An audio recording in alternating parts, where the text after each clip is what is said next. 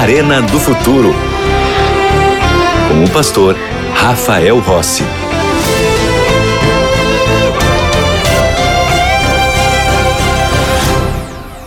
Já estamos de volta com o programa Arena do Futuro e você sabe que o grande objetivo que nós temos aqui é que você se aprofunde na palavra de Deus, que você entenda e compreenda cada vez mais aquilo que Deus deixou revelado para todos nós. É por isso que eu sempre lhe ofereço um estudo bíblico e também te dou a oportunidade de ser parte da maior e melhor escola bíblica do mundo. É, tá pensando o quê? O negócio aqui é chique e é bom e é profundo para você ter um conhecimento melhor da palavra de Deus. Por isso eu quero te oferecer hoje o estudo bíblico A Procura da Verdade. São 15 temas na palavra do Senhor, onde você vai entender um pouco mais sobre o que é a verdade. Jesus certa vez disse: Conhecereis a verdade e a verdade vos libertará. Bom, como é que eu faço para ser aluno da escola bíblica? Bom, há algumas maneiras. Primeiro, pelo telefone 12 21 27 31 21. Esse é um telefone fixo, você pode ligar de segunda a sexta-feira no horário comercial. 12 21 27 31 21. Ah, mas eu quero mandar agora, na hora que eu estou assistindo aqui o Arena do Futuro e não é horário comercial. Não tem problema. Tem um número de WhatsApp: 12 98 244 0077. É só enviar uma mensagem para nós que vamos lhe responder para enviar gratuitamente para você esse estudo bíblico ou outro estudo bíblico mais que nós oferecemos. Ah, há também a forma de você entrar no site biblia.com.br. Lá você vai preencher um pequeno cadastro, vai ser aluno da nossa escola bíblica e nós vamos enviar para você o estudo A Procura da Verdade. Vamos ao tema de hoje? Está com a sua Bíblia aí? Eu estou com a minha Bíblia aqui. Os nossos amigos que estão comigo aqui também já estão com as suas Bíblias nas mãos. Vamos juntos à palavra de Deus, porque você sabe que tudo começa na palavra. Eu gosto de pensar que o nome do programa, Arena do Futuro, tem tudo a ver com aquilo que a gente está fazendo aqui. É arena porque nós discutimos a Bíblia. E é do futuro porque estudamos as profecias. Quando eu era adolescente, eu era encantado pelo mundo do direito. Eu era encantado pelas leis. E muitas vezes eu pensei em ser advogado, em estudar para preparar-me para seguir essa carreira jurídica. Eu acompanhava, lia situações e histórias que tinham a ver com julgamentos, porque sempre me encantava as decisões dos juízes, as defesas que eram propostas, ou como a acusação argumentava para provar que aquela pessoa era realmente culpada e tinha que resolver a situação da qual ela estava ali sendo levada a juízo. Mas depois eu mudei a minha carreira, mudei o meu caminho, porque senti um chamado de Deus para ser pastor.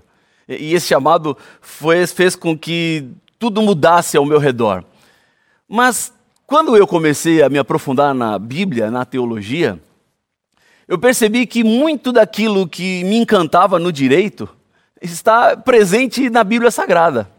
Porque existe em toda a Bíblia uma série de elementos jurídicos que apontam um julgamento do qual todos os seres humanos vão passar. Especificamente o livro do Apocalipse, ele nos apresenta que todos, encontraremos o dia do julgamento divino. Chegará o momento que nós, os anjos caídos, o diabo e todas as acusações contra Deus serão julgadas. É exatamente isso. Tudo passará pelo juízo e Deus acertará os ponteiros de um relógio que está hoje batendo de maneira equivocada. Deus vai ajustar todo o cronômetro desse mundo e dará a cada uma das partes a sua recompensa, aquilo que é necessário, aquilo que é devido. Vamos a um texto na Bíblia que é base para esse julgamento final. Eu quero lhe convidar a abrir sua Bíblia em Apocalipse, no capítulo 14, versículo 7. Apocalipse, capítulo 14, apresenta três mensagens que Deus envia para a humanidade nos dias finais da história do mundo. São três anjos que voam pelo meio do céu. Esses três anjos, eles apresentam uma mensagem para os seres humanos com advertências. Quando um anjo ele vem advertir as pessoas aqui na terra, é porque Deus tem um recado muito importante. E este anjo está aqui exatamente para frisar esta necessidade dos seres humanos para os momentos finais da história da humanidade. Diz o versículo 7. Esse anjo está dizendo em grande voz: Temei a Deus e dai-lhe glória, pois é chegada a hora do seu juízo. E adorai aquele que fez o céu e a terra e o mar e as fontes das águas. Vejam que interessante. O anjo está nos dizendo aqui que todos nós passaremos por um julgamento.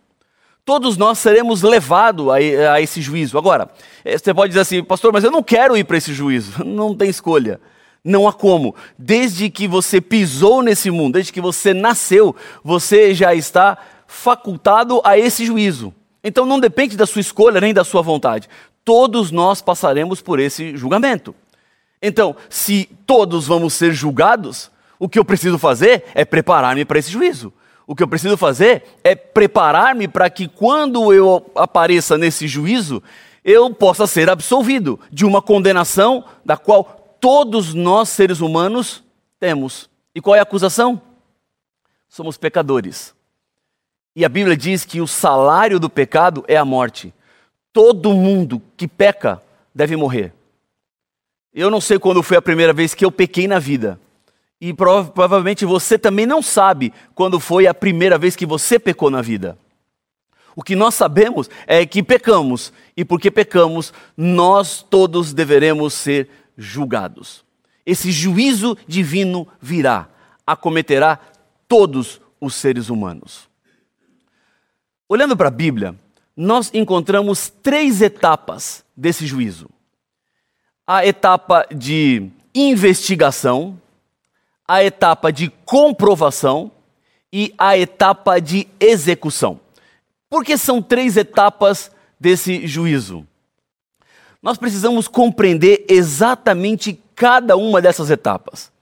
É, hoje, nós seres humanos, de acordo com a Bíblia, com a palavra de Deus, nós estamos vivendo o juízo de investigação. Ou seja, todos os seres humanos estão sendo julgados por Deus. A comprovação virá no futuro e a execução será quando Deus, então, de fato, terminará com o mal em todo o mundo.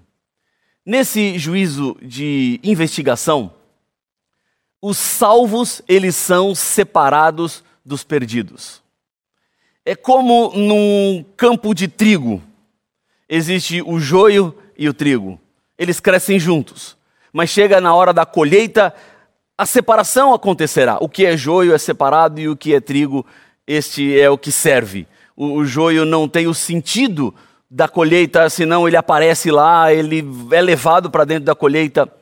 Mas o, o, trigo é o que o ceifeiro vai buscar. E assim também é com Deus. Ele voltará a este mundo para separar o joio do trigo. Isso significa, amigo e amiga, que no mundo existem grupos diferentes de pessoas.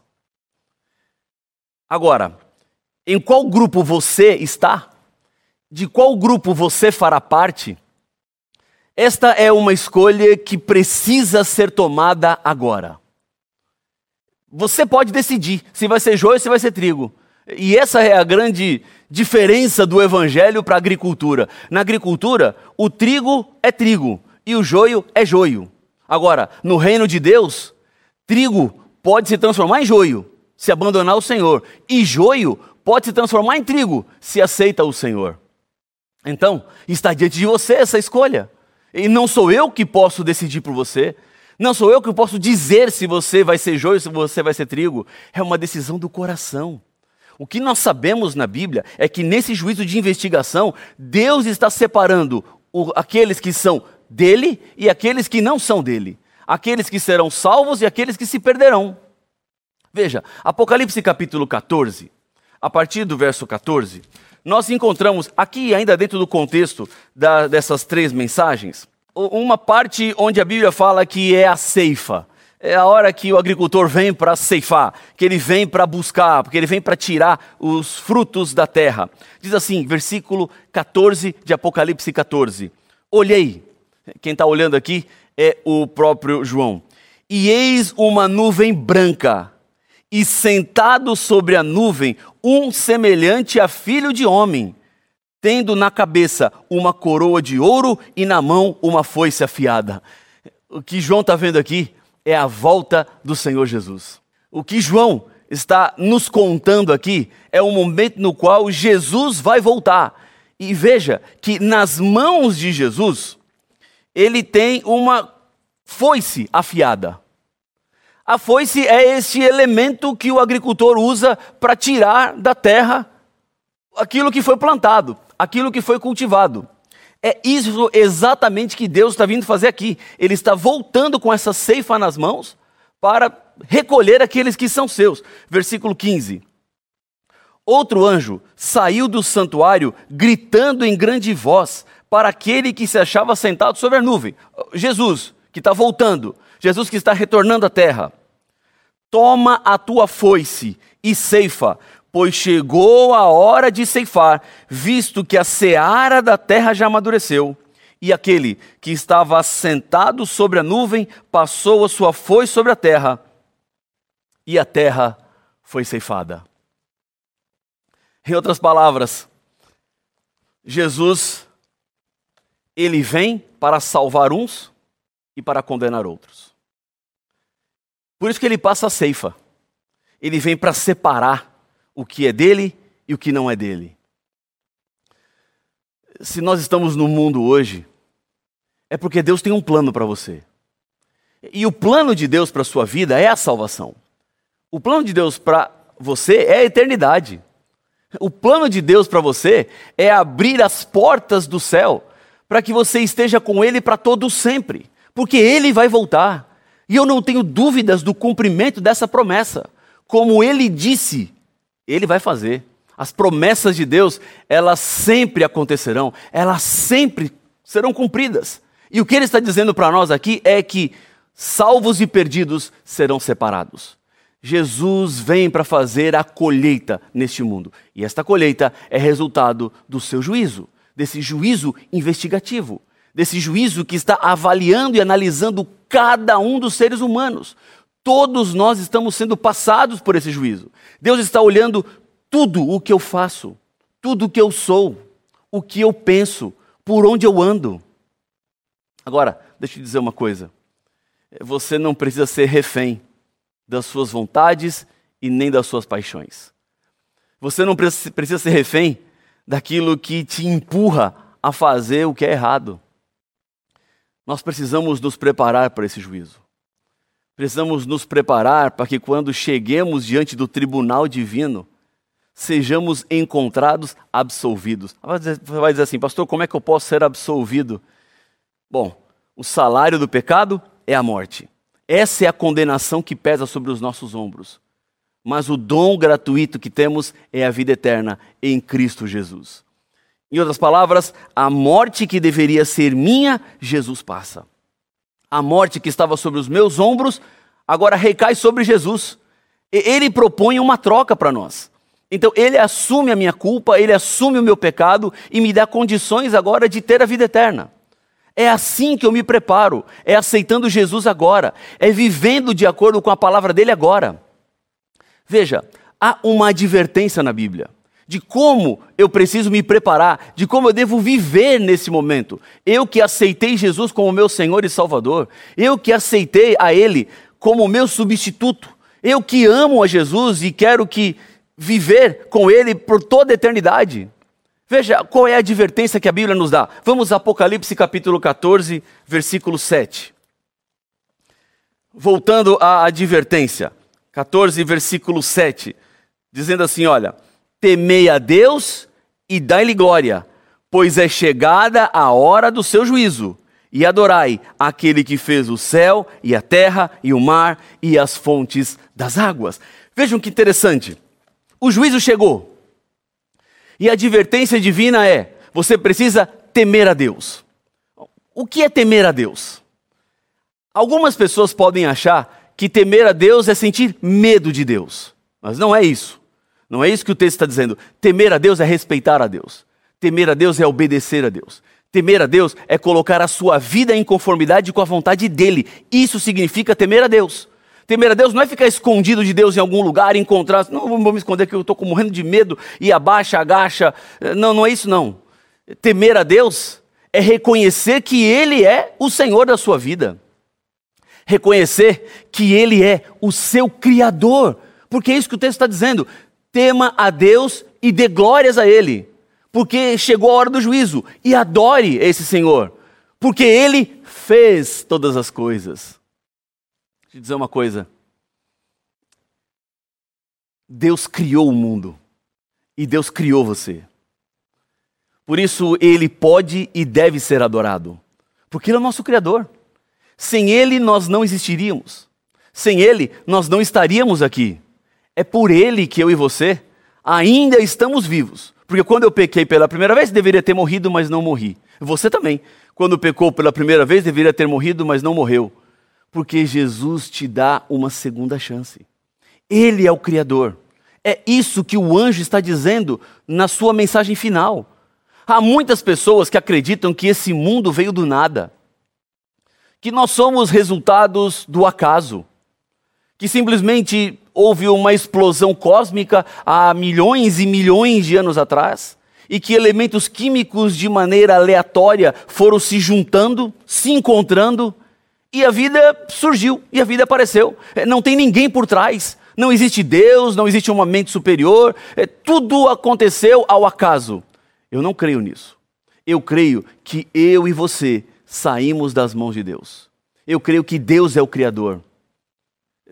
Seria, para mim, uma demonstração enorme de fé acreditar que elementos químicos se juntaram, dando início a uma vida com muitas variações.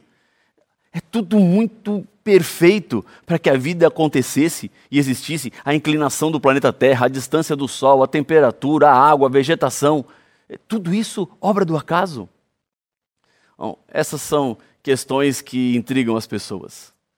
Essas são questões que muitas vezes eh, fazem com que algumas pessoas duvidem daquilo que vem, daquilo que tocam, porque como tudo isso apareceu? De onde isso tudo surgiu? Bom, mas a Bíblia, ela deixa isso bem claro.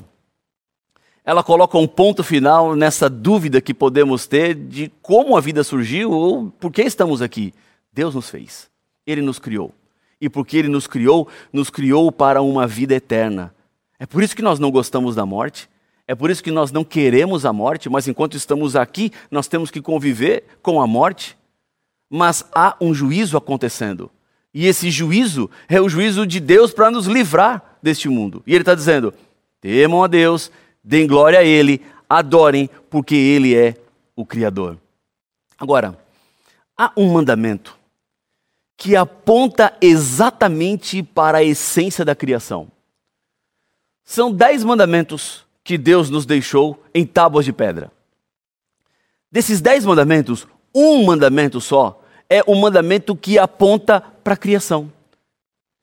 Se você está com a sua Bíblia aí, vamos a Êxodo, capítulo 20, versículo 8.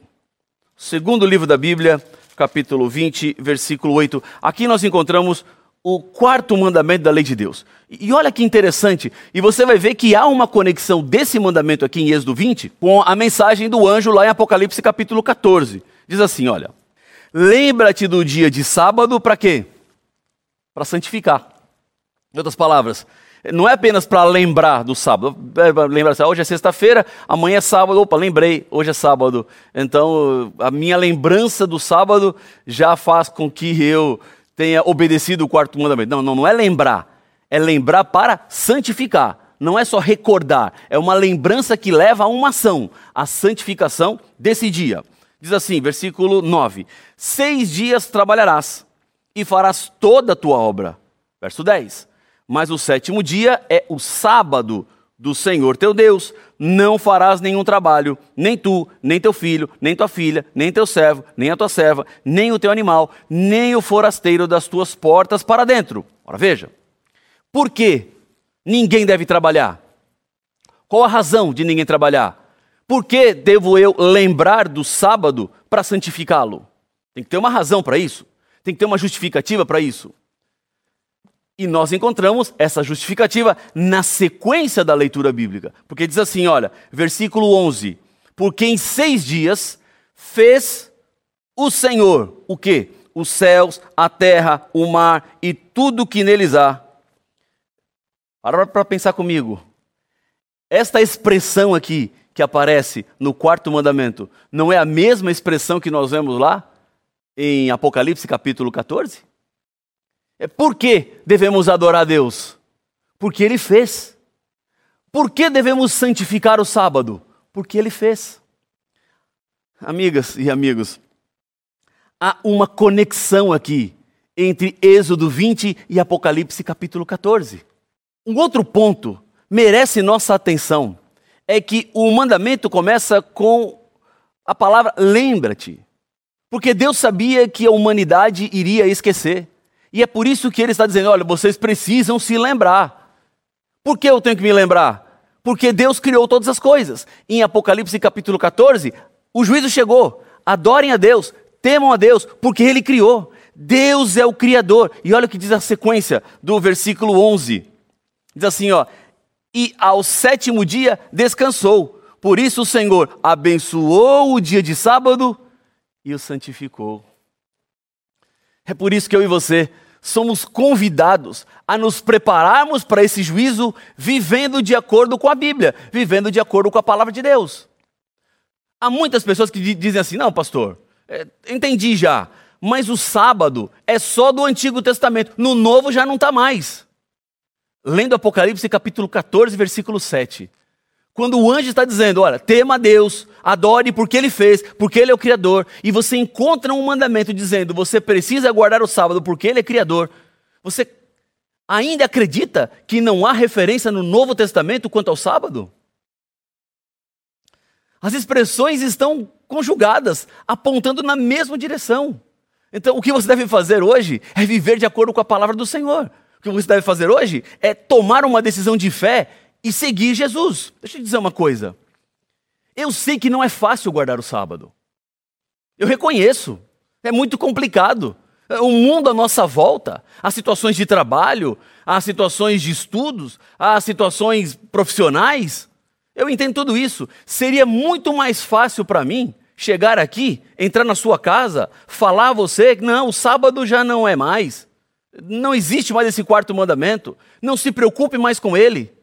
Só que eu estaria indo contra a própria Bíblia, porque eu sei que é mais difícil, mas essa é a verdade. E eu tenho um compromisso aqui no Arena do Futuro, a TV Novo Tempo, a escola bíblica, a Rádio Novo Tempo, de ensinar para você a verdade, de apontar a verdade.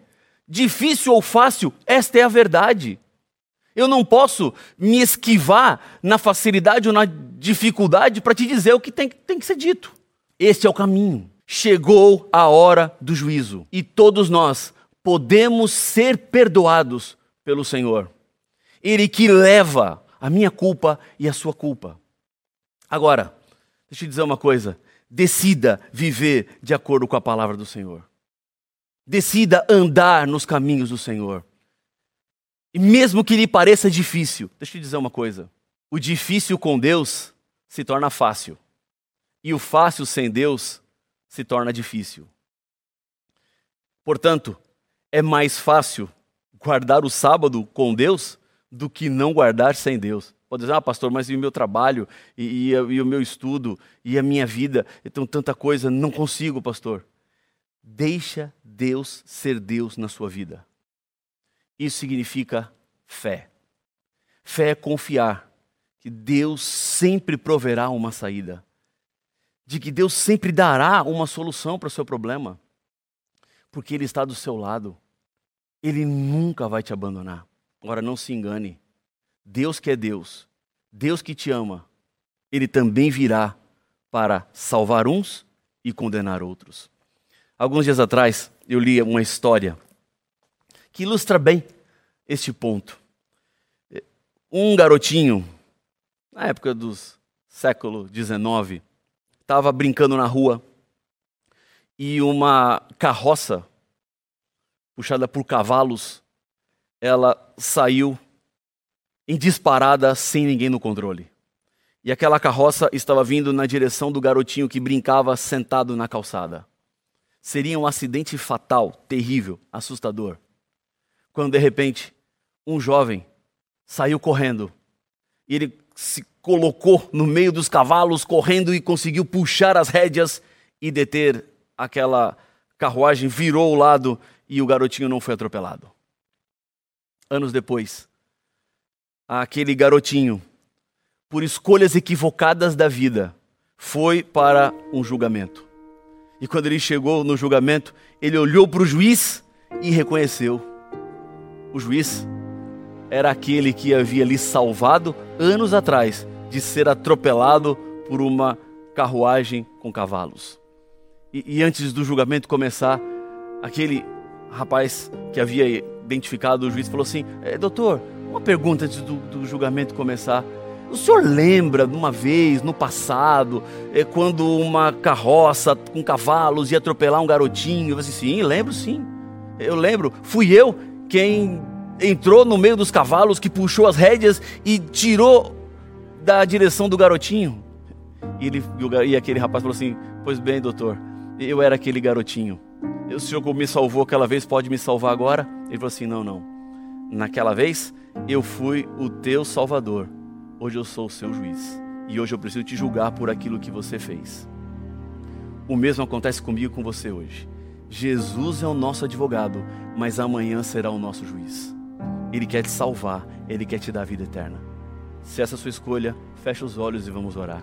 Senhor, Deus querido, Pai nosso, obrigado porque hoje temos Jesus como nosso advogado, como nosso Salvador, como aquele que olha por nós e está pronto para nos salvar.